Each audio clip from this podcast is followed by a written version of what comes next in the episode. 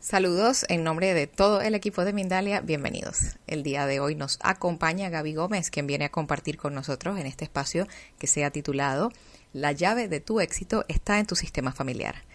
Gaby Gómez es autora, es licenciada y magíster en Ciencias de la Comunicación, coach certificada, directora de una escuela de coaching y tiene una certificación internacional en Life Coaching con orientación transpersonal. Antes de empezar con Gaby, queremos recordarte que si quieres colaborar con Mindalia puedes hacerlo. Puedes dejarnos un comentario positivo debajo de este video, puedes suscribirte a nuestro canal, puedes darle like a este video y puedes hacernos una donación por medio del botón de super chat mientras estamos en directo o por medio de nuestra cuenta de PayPal, la que encontrarás en la descripción escrita de este video. Además queremos recordarte que puedes participar también en nuestros canales Mindalia TV English para conferencias en inglés y Mindalia Televisado para conferencias en portugués. En ambos canales encontrarás contenido de tu interés, ambos idiomas, contenido el que ya estás acostumbrado a ver en Mindalia Televisión. Por último, antes de empezar, te invitamos a participar en este programa, a comunicarte con nosotros por medio del chat, donde puedes dejarnos un saludo o hacernos tus preguntas. Para las preguntas solo te pedimos, por favor, que uses el formato palabra pregunta en mayúscula seguido del sitio desde donde nos ves y la pregunta en relación con la conferencia de hoy, por supuesto, a nuestra invitada Gaby Gómez. Dicho esto, damos la bienvenida a Gaby. Gaby, bienvenida a Mindalia. ¿Cómo estás? Muchas gracias, gracias por el espacio. Estoy feliz de poder compartir este tiempito, este rato, para que podamos charlar sobre esto tan, tan obvio, pero a veces lo tenemos tan adelante de nuestras narices y no nos damos cuenta de toda la información que nosotros podemos encontrar en nuestro sistema familiar con datos muy pequeños, las cosas que podemos integrar y que podemos hacer. Pero vos sabés que como life coach y en el, en el proceso de life coaching, si te parece pasamos a la primera diapo, en general cuando nosotros empezamos a indagar, decir, bueno, a ver, ¿por qué no estoy alcanzando el éxito? Es decir, el éxito, cualquiera sea eh, lo que signifique para cada uno, puede ser desde encontrar el propósito de la vida hasta mantener la casa ordenada, o sea, no importa, lo que sea, ganar mucho dinero, no sé, lo que, lo que sea para cada uno el éxito. En general, cuando nosotros nos encontramos con esta premisa de decir, bueno, ¿por qué a mí no me pasa lo que quiero y a otros sí? Entramos como en un proceso de indagación, a veces llegan a un proceso de coaching, entramos en un proceso de indagación en donde empezamos a rastrear, decir, bueno, a ver qué pasó. Nos encontramos con personas que nos dicen, bueno, no, te está pasando esto, presta atención a esto, anda acá, anda allá. Pero hay un montón de información que nosotros nos repetimos todo el tiempo, que nos contamos y que en general nos ubican en situaciones o en posturas o en estados que tienen que ver con la desesperanza o con la impotencia o con la ausencia de mérito. Es decir, bueno, ok, el otro puede, pero bueno, no, yo claramente no voy a poder, ya sea porque o no tengo esto, o porque no soy así, o porque vivo en tal lado, o porque, o no, porque yo no voy a poder, porque no nací en la familia indicada, no, no tengo, mis papás no me... Empezamos siempre como a ponernos en una situación de, bueno, porque a mí. Entonces nos encontramos como en una situación de bloqueo. Para encontrarnos con la información del sistema familiar y poderla integrar de una manera digamos, positiva para nosotros y realmente reconstruir lo que para nosotros sea el éxito, siempre es preferible indagar otro tipo de información. Indagar otro tipo de información no es más que poner en palabras aquello que nos está pasando. Es decir, bueno, a ver, ok, no me está pasando esto que quiero. Empecemos a ver cuál es la historia que yo me estoy contando a mí mismo todos los días. Y esto tiene que ver, si que te parece, pasamos a la diapo que sigue, tiene que ver con la línea de partida desde dónde nosotros estamos partiendo, desde dónde nosotros estamos queriendo conseguir esto que queremos que nos pase, ese objetivo. Siempre desde el presente. Es muy difícil, muy difícil establecer el presente sin hacer el guiño al pasado o el guiño al futuro. Bueno, a ver, ¿desde dónde estoy partiendo? Y esto tiene que ver con simplemente, puedes hacerlo de una manera más cualitativa, digo, a ver, describamos cómo me siento en cada una de las áreas de mi vida o pongámosle un puntaje, pero puede ser que vos digas, bueno, a ver, ¿cómo estoy en el amor, en, el trabajo, en el dinero, en mis momentos en los que me permito hacer algo que me guste, eh, con mis amigos, en el lugar donde vivo? Es decir, poder empezar a estructurar con palabras no solamente una parte, porque por lo general cuando nosotros no encontramos el éxito lo anclamos en el yo esto que yo te, les contaba al principio, bueno, la desesperanza, la falta de mérito, porque yo no puedo, porque esto. Entonces empezamos como a anclarnos en lo que tiene que ver con nuestra identidad y perdemos de vista algunas otras cuestiones que son anteriores para poder reforzar esa identidad, para poder salirnos de ese estado de víctima, digamos, y poder pasarnos a, al rol que realmente tenemos, que es la capacidad de decidir. Entonces, establecer la línea de partida tiene que ver con eso, con darnos cuenta desde dónde estamos partiendo. Cualquiera sea la línea de partida. Vos me puedes decir, ay, bueno, Gaby, todo muy lindo lo que vos decís, pero yo me siento re mal, en este momento estoy sin trabajo, tengo a un familiar que está enfermo que tengo que cuidar, o sea, o yo estoy enfermo, o sea, nos están pasando muchas cosas al mismo tiempo que por el entorno en el que vivimos están nominadas como negativas. Entonces, como nosotros las entendemos como negativas, nos lo contamos todo el tiempo como negativo y así lo vivimos. Esto que parece una frase bonita o que lo escuchamos muchas veces, tiene que ver con cuán importante es cómo nosotros vemos lo que pasa y cómo nosotros de alguna forma nos lo contamos a nosotros mismos y en base a eso actuamos. Y muchas veces esta línea de partida precisamente nos provoca cierto estado de resistencia, no, no queremos ver lo que está pasando o queremos hacer que no tiene que ver con nosotros o tenemos que poder salirnos de una manera mágica de esta situación sin poder empezar realmente a tomar conciencia de esto. Así que una vez que nosotros tenemos claro desde dónde estamos partiendo, es lo más importante, lo más, más, más. Mirá qué importante que es que si nosotros sabemos de dónde estamos partiendo, vamos a tener en claro qué es lo que realmente tenemos. ¿Qué es lo que realmente tenemos? Y no estamos hablando solamente de lo material tengo, me está pasando tal cosa, bueno, tengo flexibilidad todos los días para poder salvar obstáculos. Me está pasando otra cosa, o sí, o me está pasando esto, no tengo la flexibilidad, pero tengo el dinero para poder establecer, o tengo el amigo que me ayuda, o tengo tal persona, o tengo mi familia, o sea, ¿qué tenemos? Cuando nosotros empezamos a focalizar en lo que tenemos y empezamos a aceptar lo que está pasando como cosas que pasan, porque por lo general las personas no dicen, ay, me gané el loto, ¿por qué el destino que era que yo sea exitoso y gane el loto? Ay, yo tengo una familia maravillosa, o todo me va a valor. Porque no, generalmente cuando pasa algo que supuestamente está definido como lindo, nadie se pregunta por qué a mí. Generalmente nos pasa cuando pasa algo que está definido como mal. Entonces ahí, una vez que nosotros tenemos bien definido nuestro punto de partida, podemos establecer cuáles son nuestros recursos. Si te parece, pasamos a la diapo que sigue que tiene que ver con esto que te decía recién, que es bueno, ¿qué es lo que, o sea, con qué herramientas realmente nosotros contamos?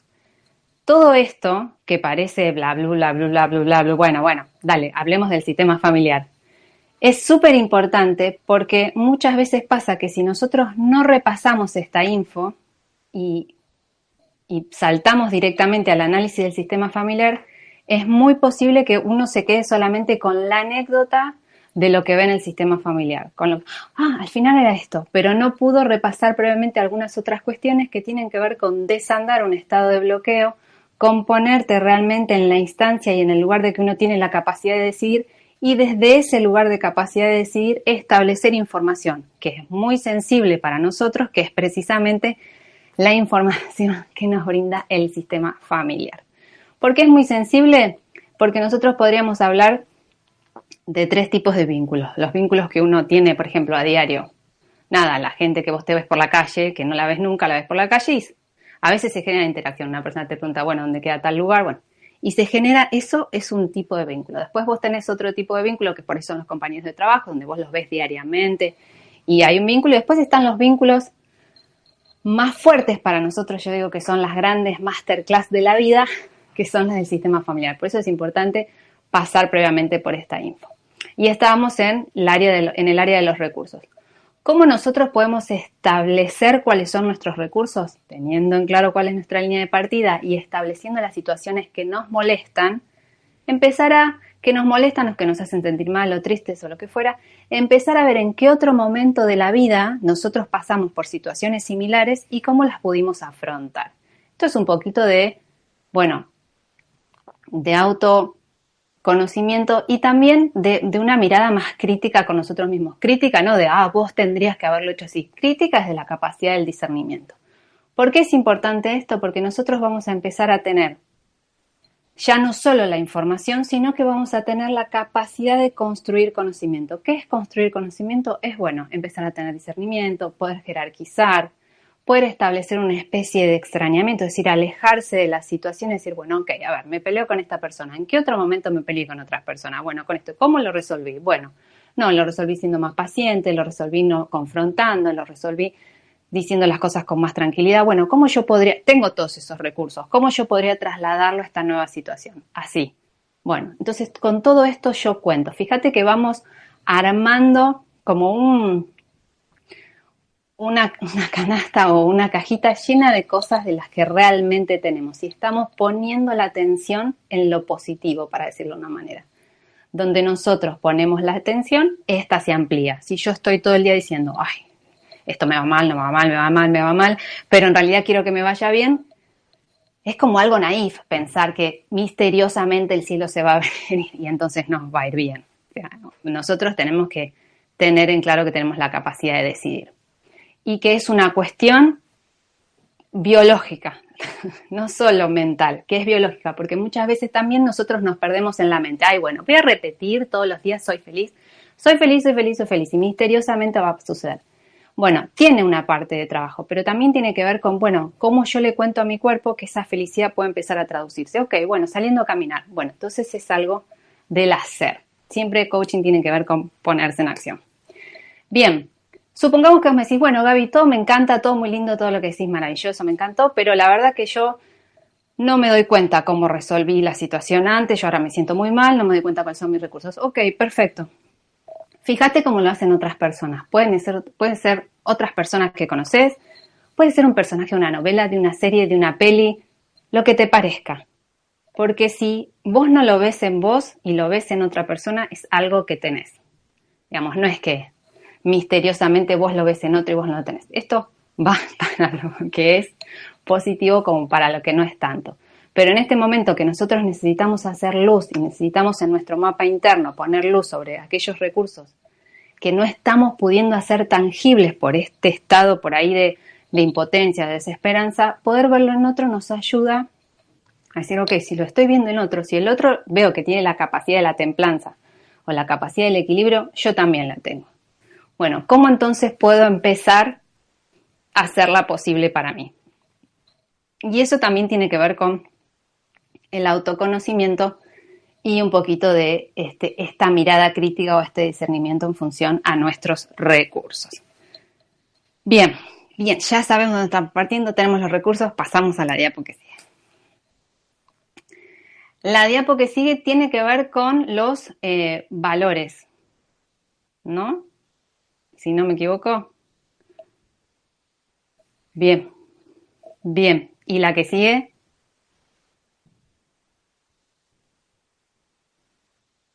Perfecto. Las creencias y los valores. Nosotros ya, la que tenía la fuerza eran los recursos y eh, la, la, jaula, fíjate que la jaula está en la cabeza y que tiene que ver con nuestras, nuestros valores y nuestras creencias limitantes.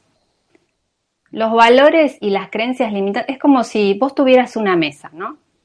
Entonces, vos tenés una mesa con cuatro patas. Entonces, una pata es, bueno, tu entorno, otra pata es lo que haces, otra pata son tus recursos y otra pata son los valores y las creencias. Nos sostienen, ¿sí? Son todas cosas, es toda información que nosotros tenemos naturalizada y que de alguna forma nos sostienen. ¿Por qué nos sostienen? Porque la creemos y si la creemos para nosotros es verdad y si es verdad actuamos en consecuencia y todo lo que nosotros vamos haciendo y vamos repitiendo tiene que ver con esa verdad que es válida para nosotros. Entonces, ¿cómo podemos revisar valores y creencias? ¿Por qué, es importante los, ¿Por qué son importantes los valores? Porque en base a los valores nosotros hacemos, digamos, que tengan sentido nuestras acciones, aquellos valores que para nosotros son importantes, el bienestar, em, una buena comunicación, eh, digamos, el amor, la comprensión, algunos valores que para nosotros son importantes. Entonces, en general, cuando nosotros estamos en un estado de, digamos, de bloqueo, nos perdemos un poco de esa información y es como que por ahí no tomamos conciencia de los valores que para nosotros son importantes y cómo estos pueden empezar a hacerse visibles en nuestro día a día. ¿Qué podemos hacer? Hacer una lista de valores y empezar a chequear. En principio puedes hacer una lista de 5 o 6 valores y decir, bueno, a ver, ¿cuál es el más importante para mí? ¿Cuál realmente es para mí importante? Y empezar a chequear y jerarquizar, decir, bueno, ¿cómo esto yo lo puedo empezar a hacer más tangible en mi vida? Si, si estoy mal porque me gustaría tener una vida armoniosa, con más amor, con más amigos, tener pareja, por ejemplo, supongamos que vaya por ahí, que el éxito tenga que ver con, con la interacción con otras personas. Y no lo logro, y es mi valor más importante. Bueno, ¿cómo yo puedo empezar a que esto pase? En general, en, ese, en, ese, en esos casos tienen que ver con la aceptación. Es, nosotros generalmente ponemos la vara afuera y quiero que el otro me acepte, que el otro me entienda, que el otro me quiera, bla, bla, bla, pero nosotros somos los primeros que nos castigamos a nosotros mismos. Entonces, si nosotros no nos aceptamos, es muy alta la vara para que el otro nos acepte. Entonces, tiene que ver con este trabajito. Luego entramos en lo que tiene que ver con las creencias limitantes. Yo no voy a poder hacerlo. Bueno, contame de dónde sacaste semejante idea. O sea, ¿quién, quién, cómo, cómo llegó, cómo vos llegaste a administrar esa idea para vos cada día? O si esto no pasa, por ejemplo, no sé, ahora que hablamos del amor, no, si ya no me, si ya no me pongo en pareja ahora, no lo voy a poder hacer nunca más. ¿Qué? ¿De dónde sacaste esa idea? ¿Cómo, ¿Cómo es que esa creencia opera para vos? Porque acordate el ejemplo, visualiza una mesa y la creencia sostiene, la parte de arriba sos vos, sos la identidad, es tuyo. Es una pata súper fuerte, esa pata te está sosteniendo, ¿sí? Y vos la estás manteniendo, vos estás haciendo cosas todos los días para mantener esa creencia. Entonces es muy importante empezar a revisar dentro de este estado de bloqueo en relación a eso que queremos, cuáles son esas creencias que nosotros nos estamos repitiendo día a día. Ojo, estas creencias las estamos analizando de manera consciente y ahora cuando vayamos al sistema familiar van a ver que hay otras que están naturalizadas que no teníamos ni idea y que operan para nosotros. Otra cosa puede ser, bueno, ok, volvamos al principio. ¿Cuáles son las áreas que analicé? ¿Cuáles son las frases que se repitieron en la infancia o mientras que, que sí? En mi casa, en la escuela, qué era lo que se repetía asiduamente, a qué había que ser de alguna forma eh, leal, a qué creencias había que ser leal para pertenecer a determinado grupo, qué era lo que había que hacer que estaba bien para nosotros. Pues llega un punto que algunas cosas funcionan para unos, pero no funcionan para nosotros. Si, si fuera así, no estarías escuchando esto básicamente. Entonces, entonces pasa esto, ¿sí? Bueno, ¿cómo analizo las creencias limitantes? Bueno, a ver, por ejemplo, el dinero. Bueno, ¿qué se decía del dinero en mi casa? ¿Por qué yo no obtengo dinero ahora como a mí me gustaría? ¿Qué, ¿Qué, se decía? Bueno, no, que el dinero no es para todos o no es para nosotros o que aquellos que tienen dinero son malos. Bueno, perfecto, bien. Si yo, si yo tengo esa creencia mía naturalizada, que obviamente no está consciente al momento de, de plantear un objetivo, nosotros cuando hacemos un proceso de coaching siempre estamos pasando del presente al estado deseado en relación a un objetivo. Ese éxito que yo quiero lograr está de alguna forma marcado en un objetivo. Entonces, bueno, ¿cómo está operando esa creencia en relación a mi objetivo? Si yo quiero ser más próspero y yo tengo naturalizado que las personas que tienen plata son malos y obviamente voy a hacer un montón de cosas para que eso no suceda porque no quiero ser malo. Pero, de pero ¿cómo yo puedo sostener semejante cosa? De dónde la estoy sacando.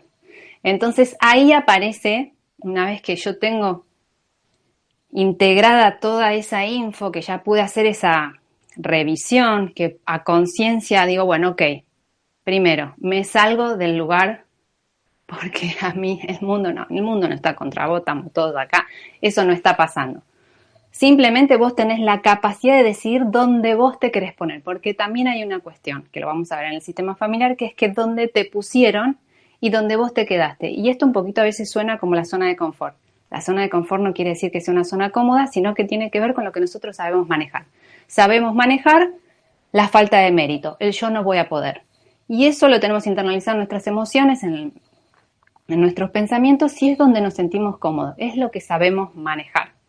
Entonces nos ubicaron ahí, nosotros nos quedamos no de, ay, ay, no me di cuenta, no, pero éramos chicos, no teníamos la capacidad de discernir alguna cuestión. No queríamos no ser leales con el grupo al que pertenecíamos. Bueno, eso después con el tiempo uno lo puede discerniendo. Entonces tiene la capacidad de decidir. Entramos entonces en el análisis del sistema familiar. Si te parece, vamos a la primera diapo del sistema.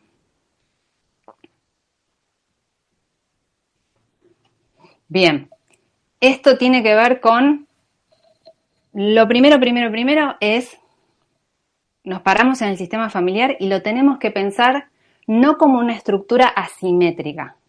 En general, un árbol a veces se plantea como una figura asimétrica, en realidad nosotros vemos a nuestros padres que son mayores y nosotros somos menores, siempre es como una cuestión, una cuestión asimétrica. Lo primero que tenemos que plantear es una cuestión de horizontalidad, de que en el sistema familiar, para el sistema, somos todos iguales.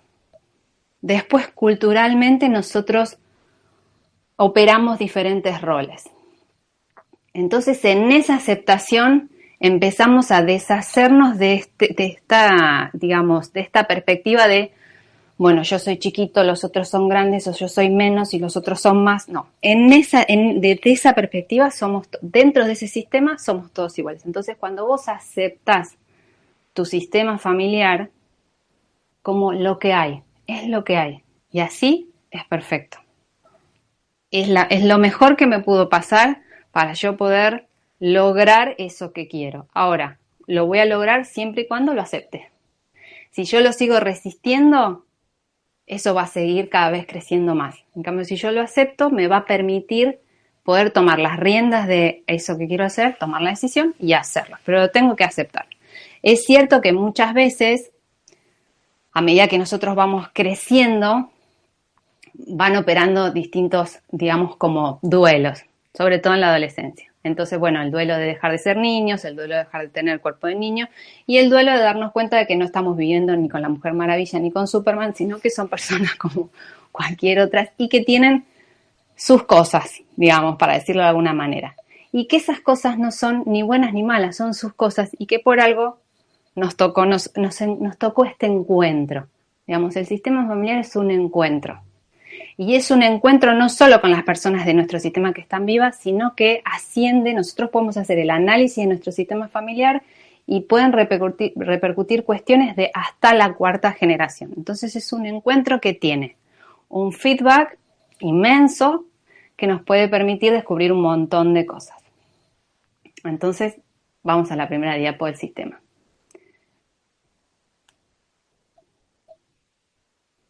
Estamos en tiempo, ¿no? Sí. Ok. Bien, triángulos y círculos. Perfecto. ¿Cómo empezamos a hacer esto? Lo primero es representarlo, ¿sí? Bueno, ok. Con la información que contás es la información que necesitas ahora para integrar la info que tenés que integrar ahora. No te vuelvas loco tratando de buscar información o lo que sabes es lo que necesitas saber no sabes nada de tu árbol familiar, seguramente sabes mucho del sistema familiar o de, una amiga. bueno, esa info también te puede ayudar. Los triángulos y los círculos tienen que ver con lo femenino y lo masculino, así como se ve en la diapo, como vos puedes ubicar tu, tu familia. Lo más, más, más importante, en principio, fíjate que es que también puedes ubicarte a vos según masculino y femenino, o sea, triángulos masculinos, círculos femeninos, también vos puedes ubicarte según este, lo, que seas, te puedes ubicar en el, debajo de la pareja como hermanos, digamos vos y tus hermanos, y en el caso de que haya habido un aborto es un palito con un triangulito y dos rayitas. Y si, fue un hermano que falleció es un, un circulito como con una crucecita. Lo primero, primero, primero es ubicarte vos en el espacio de esa pareja en relación a tus hermanos. Es pensarlo así. El viaje es como el transporte público. El viaje lo vas a hacer igual. Digamos, vas a viajar igual. En esta vida, digamos, el viaje lo vas a hacer igual. Una cosa es que vos viajes cómodo o que viajes apretado. ¿Esto qué quiere decir? Muchas veces en, en esta línea de hermanos Puede ser que haya habido un aborto o, un embarazo, digamos, no, culminado, bueno, lo que fuera. o un hermanito que nació y se murió y, no se contó porque vos naciste mucho después y bueno, al final fue un momento muy traumático y entonces no se cuenta. Y por ahí, en vez de cuando te, que te preguntan, bueno, ¿ustedes cuántos hermanos son? Bueno, nosotros somos tres. No, pero en realidad eran cuatro. Eso es empezar a hacerle espacio a nuestra línea. Eso es lo, primero que te abre, digamos, lugar a tu lugar en esta, en esta digamos, a, tu percepción de cómo vos te ubicas en relación al sistema. Eso en principio. Lo primero, primero, primero es ver realmente cuántos hermanos son. Ahora, ¿cómo puede de alguna forma repercutir que el aborto haya sido antes de que vos nacieras? En general, una vez que hubo un aborto, el hijo que sigue en realidad sigue porque hubo un aborto. Como hubo un aborto y ese hijo no llegó a la vida, los padres deciden tener otro hijo para subsanar esa pérdida. Entonces el que llega, llega dos veces. Llega por el que no llegó y llega por él.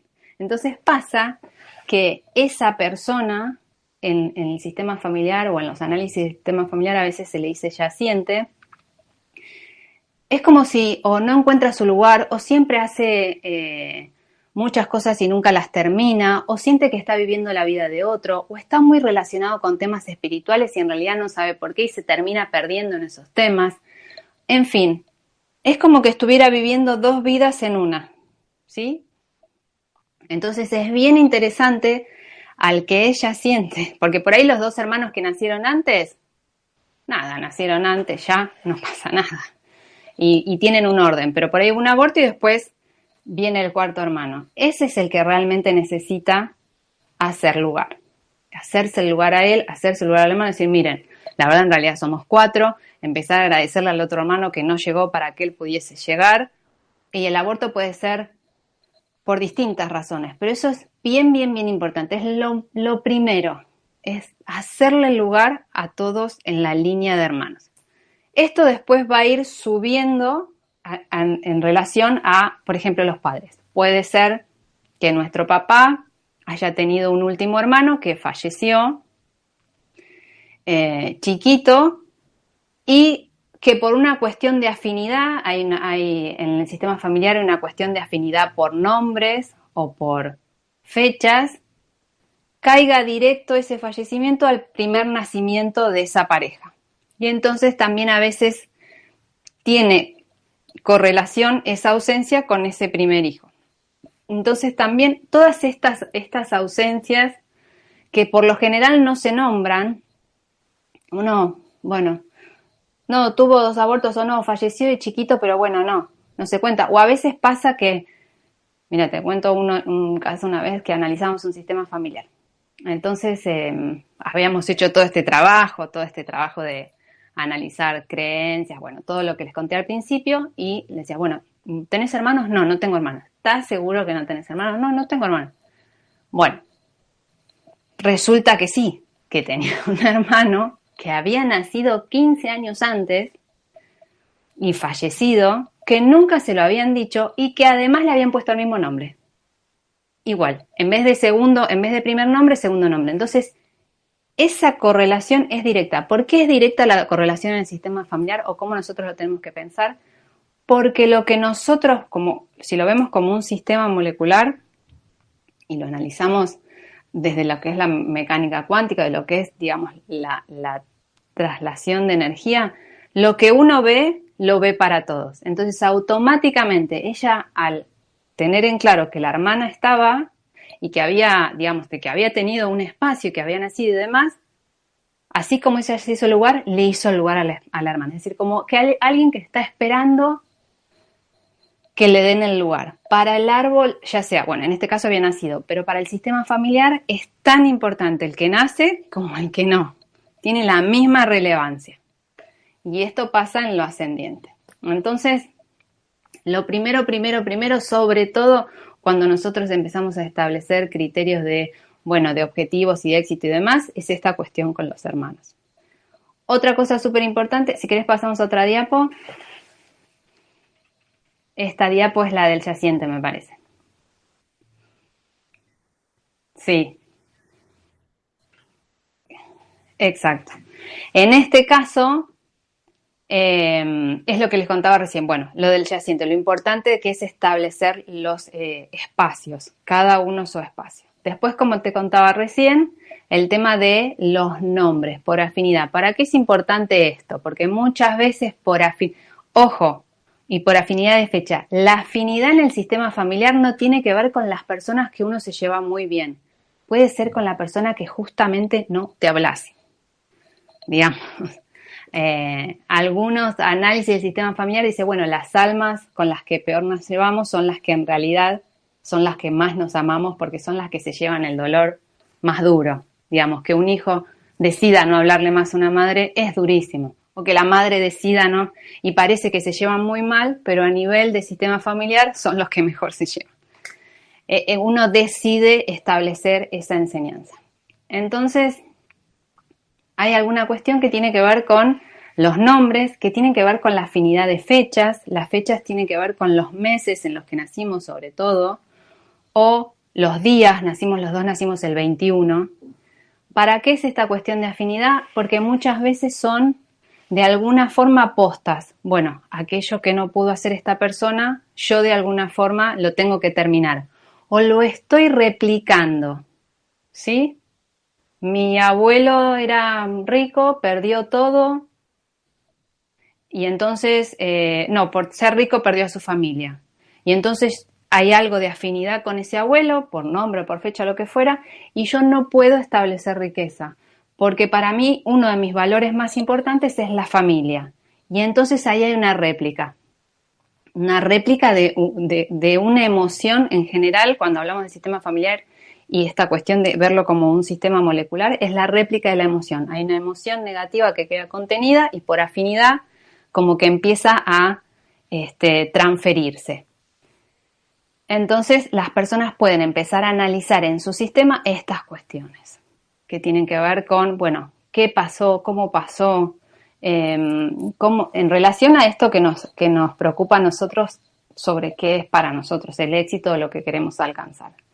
También puede ser que tenga que ver eh, con personas fallecidas, eh, que coincidan fechas o nombres con nosotros y que funcione como un fantasma. El sistema familiar se denomina fantasma, es medio, es más simbólico, pero funciona casi como un yaciente que tiene que ver con esto, con siempre hacernos lugar. Cuanto más visible hagamos a todos, lo primero es hacer a todos visibles. Eso nos acomoda a todos. Y después se pueden empezar a ver afinidades en relación a las fechas o en relación a los nombres para ver realmente qué es cuál es la información que nosotros estamos naturalizando y repitiendo y qué información podemos decir, bueno, ok, no, esto entiendo que es de ustedes, entiendo que tuvo que ver con, su, digamos, su, vida, pero no conmigo. Esa actitud no tiene, no tiene que ver con decir, bueno, corto con todo y chau, sino que tiene que ver con, bueno, estos padres que a mí me tuvieron, o que, por ejemplo, que no me dijeron lo del hermano no nacido o que no pasó, yo no los puedo pensar como padres hoy a la edad que tienen hoy. Si no los tengo que pensar como, bueno, estos dos chicos que a los 22 años se casaron, que ella quedó embarazada, que a él lo echaron de la casa, que tenían determinadas creencias, determinada cultura, hicieron lo que pudieron. Lo mejor que pudieron hacer, lo hicieron. Entonces, porque muchas veces nosotros nos quedamos con la anécdota de pensar a nuestros familiares con la edad que tienen hoy y no los pensamos en relación a su entorno, a su juventud, a lo que pudieron hacer, a su lugar en la familia, a cómo ellos los trataron, a cómo ellos le transmitieron la noción de amor, de compartir, de riqueza. Todo eso nosotros lo tenemos como, ah, bueno, el mundo, porque a mí, yo, ellos me tienen que entender, el padre supuestamente tiene que hacer esto, la madre supuestamente tiene que ser así, y vivimos en esa fantasía. Y no podemos salirnos de ese lugar y verlo en perspectiva y ver realmente de dónde venimos y por qué tenemos determinadas creencias limitantes tan arraigadas que no nos están, no nos están permitiendo alcanzar el éxito, ese éxito que tanto queremos. Bien, la siguiente diapo. Esta, Bien, esto es lo que decíamos de que puede ser una, en este caso, es una bisabuela que fallece cuatro días después de nacer el abuelo. Coincide exacto con un yaciente. Entonces es como que el cuarto hijo tiene doble, tenía dos personas antes de él. Porque esa, esa muerte, esa ausencia de madre, después replica en el abuelo replica en, la siguiente línea y se junta con la ausencia de con no, haber un hijo no nacido. Entonces ese cuarto hijo tiene como un gran tema con que bueno, como qué voy a hacer, cómo lo voy a hacer o por qué nunca termino nada o un miedo muy grande a la maternidad. La gente que tiene hijos se muere. Decir, bueno, ¿por qué? Y sí, si yo tengo en un bisabuelo una madre que tiene un hijo a los cuatro días se muere, es factible que haya mucha sobreprotección sobre este tema y que incluso haya mucho miedo de, quedar embarazada, de quedarse embarazada y que haya pocos hijos. Porque, por ejemplo, los abuelos, que son de una generación donde había muchos hijos, solo tuvieron dos hijos. Entonces, eso también hay que poder ponerlo en, este, contexto. O familias que han tenido, mm, abuelos que han tenido muchos hijos y yo no tengo ningún hijo. Y bueno, pero, y tengo relación con esa abuela, por ejemplo, con esa bisabuela. Pero entonces yo tengo que poder ver en relación cómo llegaban esos hijos al mundo, si realmente eran relaciones deseadas, si había que tener relaciones sí o sí, si la mujer tenía capacidad de decidir, digamos, cómo era esa pareja para que yo hoy, teniendo esta relación directa con esa bisabuela, directamente no quiera tener hijos, me cueste tener pareja, tenga un tema con eso, porque claramente hay una información que está digamos que fue transmitida, que hay algo que yo no estoy pudiendo de alguna forma poner en palabras, verla para integrarla y poder actuar en consecuencia. Ese es un poquito el análisis que uno puede empezar a hacer de su sistema familiar. Lo más importante, más, más, más, más importante es la línea de hermanos eh, y hacer el lugar que cada uno tiene en su sistema familiar y el mismo ejercicio para arriba. Y después ver nombres, fechas, profesiones, y ahí entonces uno empieza a enlazar la afinidad. Pero acuérdate que la afinidad no tiene que ver con personas que te llevas bien. Puede ser que la afinidad sea justamente con el que menos te llevas, pero es el que más necesitas integrar. Así que, bueno, creo que hasta ahí estamos. Muchas gracias. Te, te agradecemos la información que has venido a compartir con nosotros el día de hoy.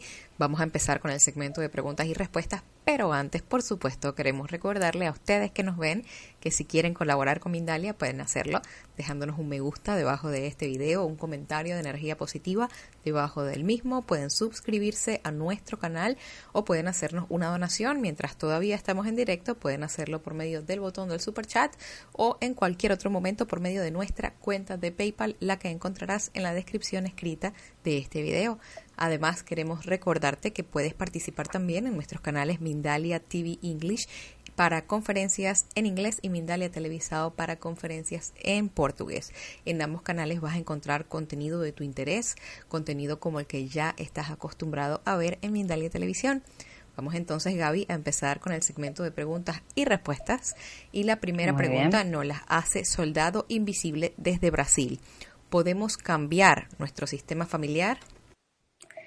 Lo que podemos cambiar es nuestro es decir, se puede cambiar el pasado desde el presente. Lo que podemos hacer es cambiar ese pasado. ¿Qué implica cambiar el pasado? Que es básicamente cambiar el sistema familiar. No, no en el sistema literal decir, ah, bueno, saco, este abuelo no me gusta, yo pongo otro. No. Lo que sí va a pasar es que, como nosotros estamos entendiendo el sistema familiar como un sistema molecular, si yo libero, si yo logro ver esa, esa angustia contenida, en algún lado ese ser que nunca nadie lo vio. Nada, porque fue un aborto, nunca nadie lo tuvo en cuenta, pero para el sistema familiar es tan importante porque gracias a ese vino otro.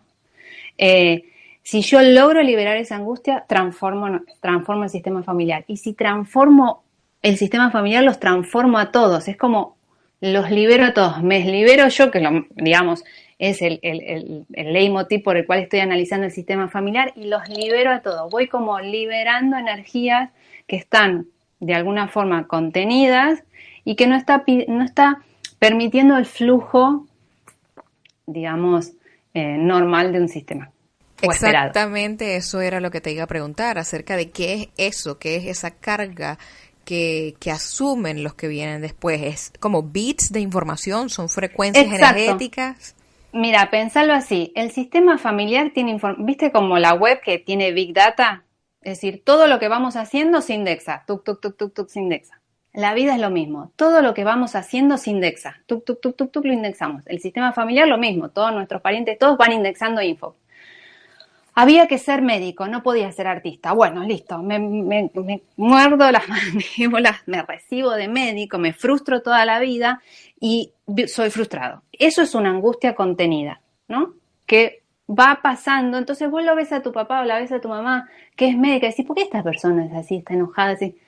Y no lo piensa como esa chica de 18 años que no pudo decidir, que tuvo que sí o sí estudiar medicina porque si no la desheredaban, la una, entonces, cuando uno libera y dice, bueno, ok, yo entiendo que esa info tiene que ver con ellos, pero no conmigo. Y esto no quiere decir que yo me alejo, al contrario, me uno todavía más porque los entiendo y los acepto, libero esa angustia contenida. Uno va liberando eso. Muchas gracias. Vamos a continuar. La siguiente pregunta la hace Silvia, que nos ve desde España. Soy uruguaya. Vine a Barcelona para estar cerca de mi madre, que tiene 78 años, y para ayudarla. Tengo dos hermanos mayores. Todos me hacen sentir que soy responsable de ella. Ahora, hace dos meses que se fue de casa, diciendo que la eché. Y eso no es cierto. ¿Por qué me siento culpable? Bien. Son como tres en una. Primero, el hijo menor a veces es el hijo bastón. ¿Qué significa esto? Que es que es el que se va a encargar de los padres. O sea, que hay algo en el imaginario que tiene que ver, ah, como vos sos el más chico y sos el último que estuviste y sos el que más estuvo, y ella encima es mujer, entonces en el imaginario la idea de la que cuida es la mujer, puede ser que el mayor de plata pero que no esté presente, pero ella es la mujer y es la que está presente, o sea, puede ser que se dé ese juego. Entonces, en principio, como se dijo bastante, como que le tocaron todos los números. Ella decide viajar para cuidar a su mamá. Es factible que en el sistema familiar en algún otro momento haya pasado eso también. Que haya uno que resigna su vida para estar en, pos de la vida de otro. O que justamente haya pasado lo contrario. Por la falta de resignación o la falta de, decisión de alguno de decir, bueno, no, mira, yo te voy a cuidar, haya pasado algo mm, mm, como con, digamos, como una tristeza muy grande que ahora se está replicando de esta manera. Ahora, si no entendí mal, la madre se va de la casa, ella la va a cuidar y se va.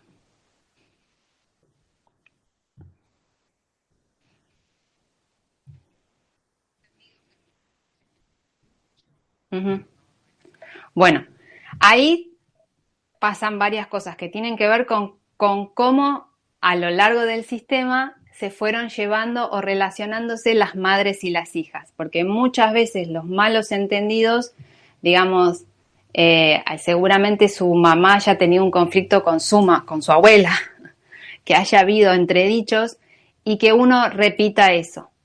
¿Por qué siente culpa? Bueno, porque ella, está, este, ella tomó la decisión y está como está tranquila de que no, no fue así, por último siente culpa. En general, cuando nosotros, eh, y en realidad la culpa tiene que ver con algo del pasado. Hay mucha información que ella está manejando con su mamá, con cosas que pasaron que no están resueltas y que entonces surge la culpa. En general, debajo de las emociones, de todas las emociones que son negativas, hay dos que son de base, culpa o miedo. Culpa en general está relacionado con cuestiones del pasado y miedo con pensamientos a futuro.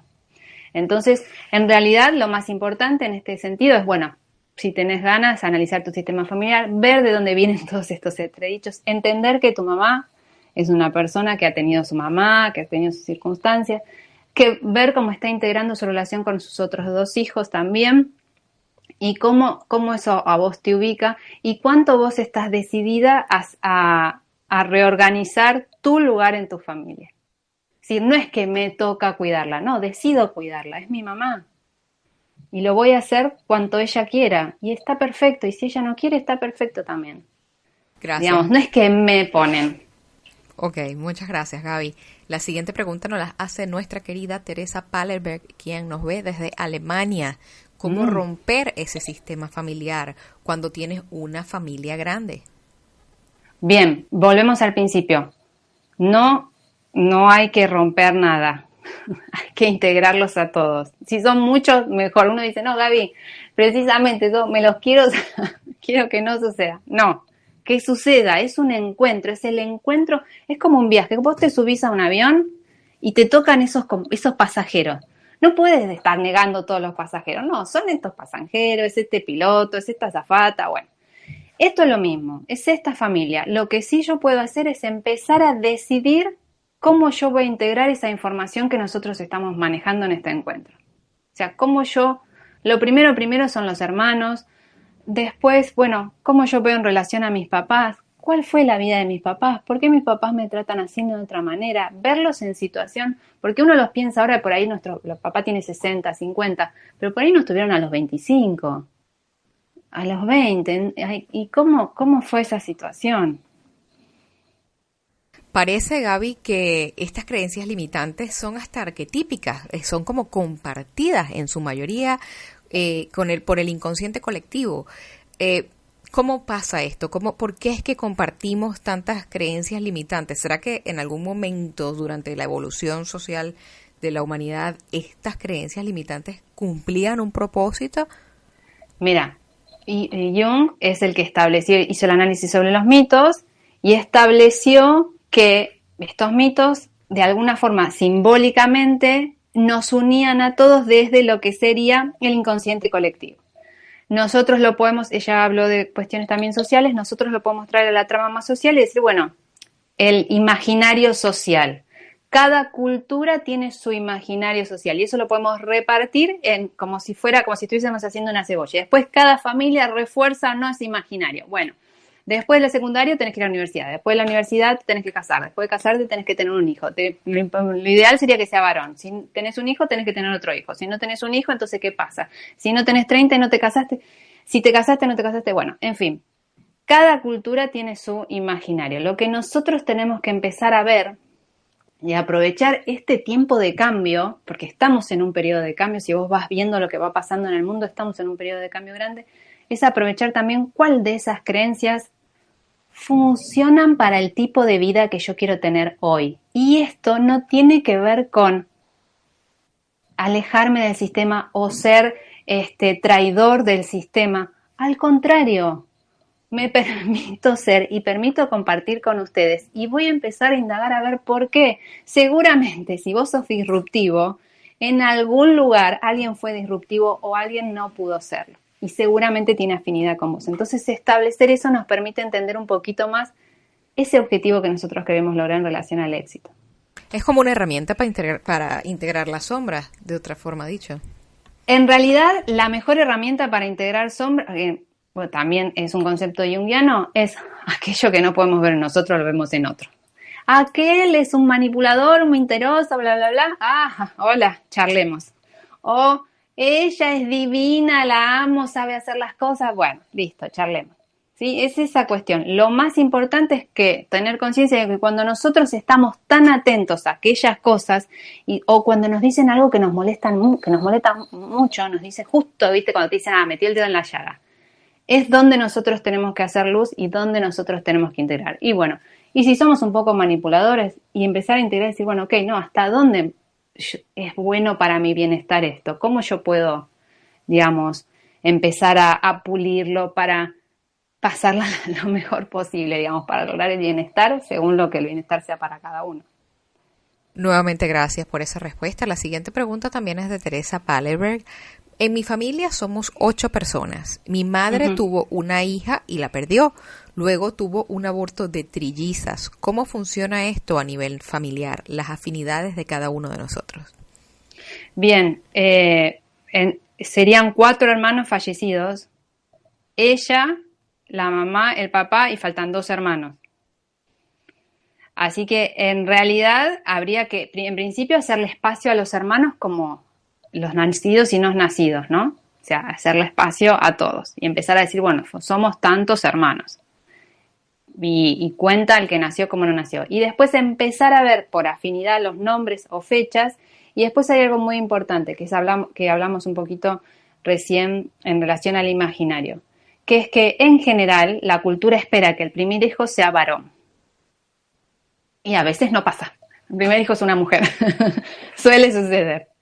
Entonces, a esas primeras hijas mujeres les toca un es complejo, porque no están pudiendo, no entienden por qué, hagan lo que hagan, nunca es suficiente.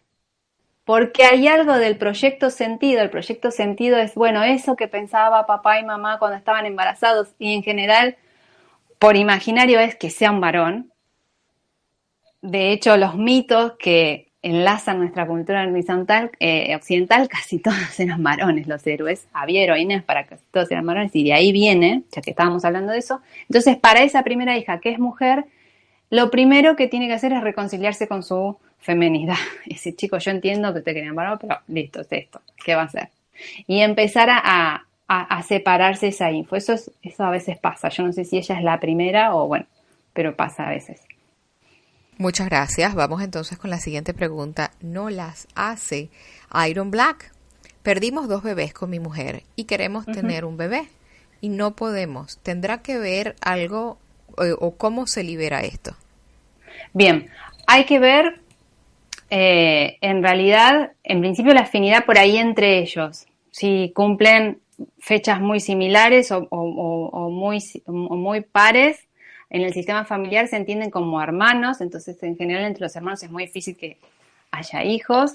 Y después empezar a ver en la ascendencia cuál es la relación con la familia, con los hijos. ¿Qué es lo que ha pasado cada vez que ha nacido un hijo? ¿O cómo, es la relación con, con las madres, con los padres? Porque hay veces que, esto que yo te contaba antes, bueno, eh, sobreproteger mucho a la madre porque una madre que tiene hijos muere como el ejemplo que vimos en la, en la conferencia. Entonces eso también está bueno ver. Y después hay que ver otra cosa. Hay que ver si uno quiere gestar o si quiere cumplir el rol. Porque a veces está puesto el foco en la gestación, en probar que yo puedo ser, en probar que yo puedo concebir. Esto es, esto es memoria biológica, digamos, en que yo, eh, que yo realmente puedo preservar la especie. O quiero ser padre. Quiero cumplir el rol de padre. Entonces, una vez que uno tiene medio claro eso y lo ve hacia arriba en los ascendentes, se da. Se, da la paternidad, la maternidad, se da. Muchas gracias por esa respuesta. Vamos con la siguiente pregunta que nos la hace Rufi desde Argentina. En mi familia hay mucha desunión en tanto eh, con primos, tíos, entre otros. Somos muy numerosos, pero hay poca relación, por no decir nada, entre nosotros. ¿Cómo puedo ayudar? ¿Y qué puede significar esto? Lo primero es, bueno, ¿cuál es tu lugar en tu, eh, porque ella habla de primos y de tíos. Lo primero es su familia, ¿sí? Y empezar a enlazar de dónde viene esa desunión y esa aparente desinterés y bueno, no nos llevamos, no pasa nada. Ese aparente desinterés que ella no la tiene, evidentemente está preocupada porque no está pasando, y empezar a ver desde uno cómo uno se comunica con su familia. Porque si no pasa siempre lo mismo. Él no me habla, él no me llama. Ok, pero vos lo llamás alguna vez. Ah, no. No, yo no llamo. No, porque a mí llamar no me gusta. Ah, igual. Entonces, a veces uno pone la vara en el otro, pero uno no está pudiendo ver qué es lo que está haciendo con eso. Y a veces, eh, cuando vemos el sistema familiar y empezamos a entender por qué hay tanta desunión, empezamos a nosotros pararnos desde otro lugar y una vez que nosotros lo vemos y lo liberamos, se libera el sistema. Entonces puede ser que empiezan a pasar cosas como, ah, ¿sabes qué? Me llamó mi tío o justo me contactó por Facebook o por Instagram y me mandó un mensaje y se dio y uno empieza a relacionarse otra vez. Gracias, vamos llegando al final. Ojalá tuviésemos un poco más de tiempo, pero nos limitan acá el, la, todavía las leyes de, este planeta. La última pregunta nos la hace Malena desde México. Mi padre habla de no tener dinero, pero si tiene. Lo mismo con mis hermanos, hablan de no tener dinero, pero si tienen. Yo soy la única que ha manifestado pobreza. Estoy en plena bancarrota. ¿Qué puedo hacer? Primero, entender que no sos, que, que ahí hay una lealtad. Yo quiero que mi papá me quiera. Si él dice no tener dinero y eso está bueno y a él eso lo hace sentir bien, si yo no tengo dinero, entonces me va a querer, obvio.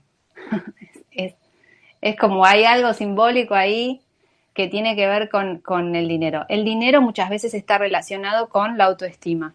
Así como nos llevamos con el dinero es como nos llevamos con nosotros mismos. Entonces, por ahí el primer trabajito es desenlazar esta creencia limitante de donde viene, por qué tu papá dice que tiene y no tiene, eso viene de abuelos y demás, y cómo a partir de qué ejercicios o qué cosas o quién me puede ayudar a mí o cómo yo puedo empezar a reforzar mi autoestima para empezar a tener otra relación con el dinero. Fíjate que es dinero, valor, poder, padre, dinero, valor. o sea, como toda la simbología está enlazada y hay una relación de pertenencia ahí. Entonces, por ahí trabajar la autoestima es la clave. Muchas gracias nuevamente. Gracias por compartir con nosotros esta interesante conferencia. Te cuento, hoy nos han visto desde España, Estados Unidos, México, Chile, Uruguay, Brasil, Colombia, Alemania, Venezuela, entre otros países. Queremos darte un minuto para que nos hagas llegar tus comentarios finales.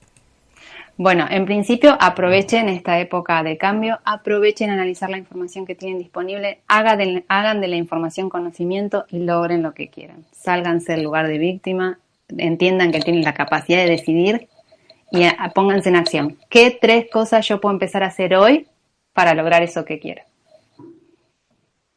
Nuevamente, gracias. Reiteramos nuestro agradecimiento y lo hacemos extensivo a todas las personas que nos han acompañado el día de hoy, a todas las personas que participaron desde tan diferentes partes de nuestro planeta.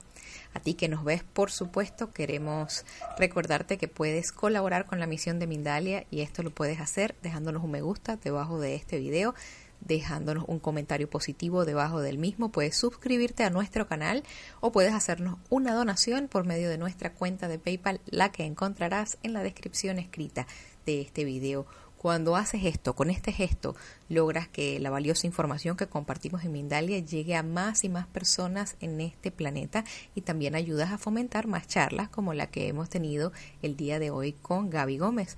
Por último, recordarte que puedes ver contenido de Mindalia en nuestros canales Mindalia TV English para contenido en inglés y Mindalia Televisado para videos en portugués. Vayan denle un like, suscríbanse. No nos queda más nada por ahora, sino despedirnos con mucha gratitud y mucho cariño en nuestro corazón. Hasta la próxima conexión de Mindalia en directo. Hasta luego.